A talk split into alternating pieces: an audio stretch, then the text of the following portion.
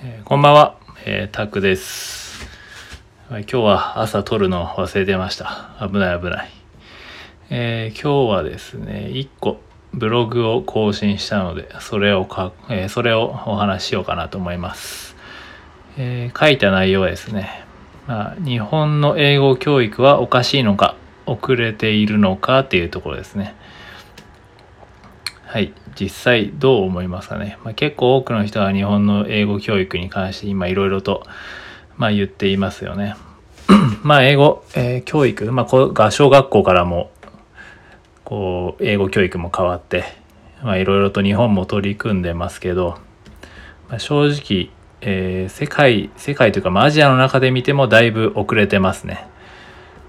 ちょうど今日いい記事を見つけて面白いなと思ったのが、え日本の小学校の英語教育の義務化は、え中国には19年、え韓国には23年遅れてスタートしているそうです。で、えーまあ前ちょうど先週ぐらいに中国人の友人が家に来たので、ちょうど話したんですけど、まあ、日本はいつも判断遅いよねと。まあ会社とかでそういう小さい単位で見ても、こうまあ上司とかがこう何でもかんでも止めるので、まあスピーディーさに欠けるよねっていうところで、まあそういう中国人の方も言ってましたね。まあそれでまあ自分もそちら、えーそれは思、まあ、感じるとこ、まあ多くの人は感じるとる感じてるとこだとは思います。すみません、今日カミカミで すみません。えーそうですね、そういうところです。なんで、えーまあ、まあ、その、すみません、話戻しますけど、まあ、日本の英語教育は本当におかしいのか、遅れているのかっていう部分で、まあ、今話したように、遅れているのは事実ですね。でも、えーまあ、僕としては、日本の英語教育はおかしいとは思いません。まあ、むしろ、こう、日本の英語教育をしっかり、まあ、中高をしっかりやっていれば、基本的に日常会話が話せるぐらいのものが身につくようにしっかりとカリキュラムは組まれています。でもなんでこんな日本人が英語に苦労しているのかっていうの、まあ、いろんな要素が、まあ、あるとは思うんですよね。あまあそもそもすみません。あの日本語の、え日本の英語教育がほんおかしくないっていうのは、まあ、前にこう Facebook で面白い動画を見つけたんですけど、まあ、アフリカとかどこだろうな、まあ、結構違う国ですよね。本当に世界中を見渡すと本当に結構もう発音とか読み方すらまともに教えられていない国なんていっぱいあるわけですよね。まあその中で日本人は、えーまあ恵まれているというか、まあ、しっかりしすぎてるといえばそうなのかもしれないですけど、まあ、とにかく世界で世界を見渡せば全然日本語の英語教育はだいぶしっかりしてます。なのでおかしくはないです。ですね。でまあ以前その日本人、まあ、マレーシア人の、友人に言われたんですけど、え日本人は翻訳家目指してるの？っていうのを言われました。まあ自分もちょっと、うん、日本の英語教育、まあ学校の英語の授業って何なんだろうなと思ってた時に、まあちょっと聞いてみたいんですよね。日本の学校のテストだと、まあよくね、日本語から英語に訳したり、まあその逆もあったりするじゃないですか。っていうことを話したらその友人がマレーシア人の友人がすごいナンセンスだよねって。それじゃあ、えー日本人はね翻訳家目指してるみたいでまあそれじゃあ話す力ではつながらないよねっていうことを言われてまあこれはかなり、えー確信をついてる言葉なだなと思いました、まあ、実際これをツイートしツイートした時も800いいねぐらい行きましたね。まあそう思ってる方が結構多いのかなっていうところでした。でまあ正直今あれですね。英語は日本の英語教育はまあ無駄ではない。おかしい、まあ、遅れてるけど無駄ではない。っていうところで、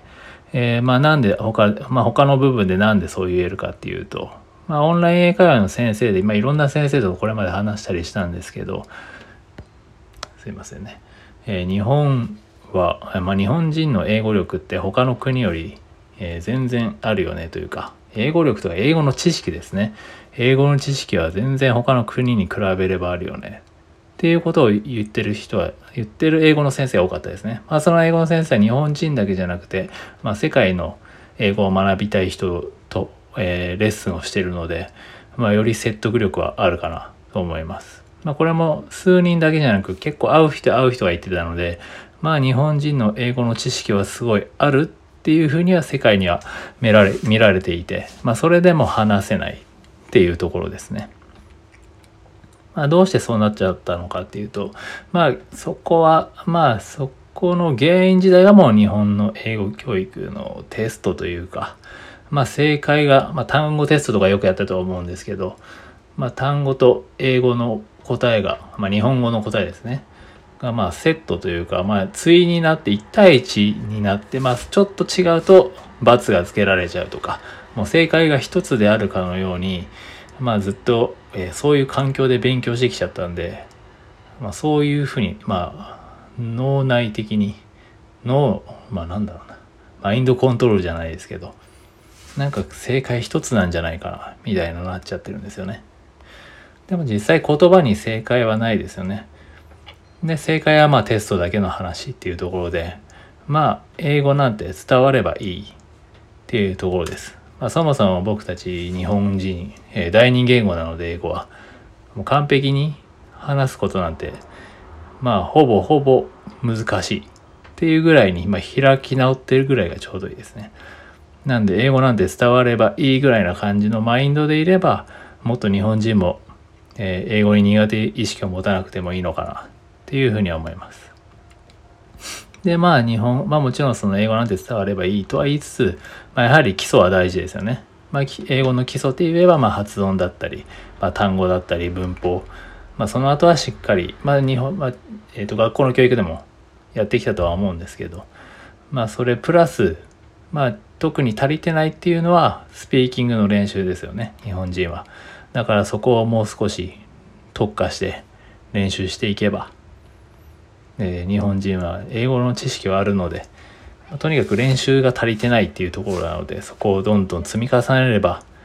まあ、少しずつ変わっていくんじゃないかなと思います。あはいでは、えー、まとめようと思います。えー、まあ、英語の、まあ、こうやって日本の英語教育どうこうみたいなのをいろいろ言われてる中ですけど、まあ日本の英語教育、まあ責めててももうしょうがないので、じゃあ何をできるのか、まあ、個人単位でできることは何なのか。ってなるともうもう自分基礎を磨いて練習する。もうそれだけなんですよね。やることは本当シンプルです。なのでまあこれから英語力を本当上げたいっていうんであればできれば今までのこう日本の英語教育の、え、思考は捨ててえー、もう今は Global English と言われているように、まあ、ネイティブもノンネイティブに合わせるような時代になってきてるので、まあ、ネイティブが一番ネイティブがパーフェクトっていう時代ではないのでもちろんまあ状況にもよりますけどでも僕たちはもうノンネイティブ英語のノンネイティブということを開き直ってどんどんどんどんもう練習を積み重ねるっていうことを繰り返し繰り返していくしかないかな。って思います。もうそもそももう中国と韓国とそもそもね10年20年の差があるのでここからそれをひっくり返すっていうのは難しいんでそうなったらちょっといろいろ自分たちで考えないと難しいかなっていうところですね。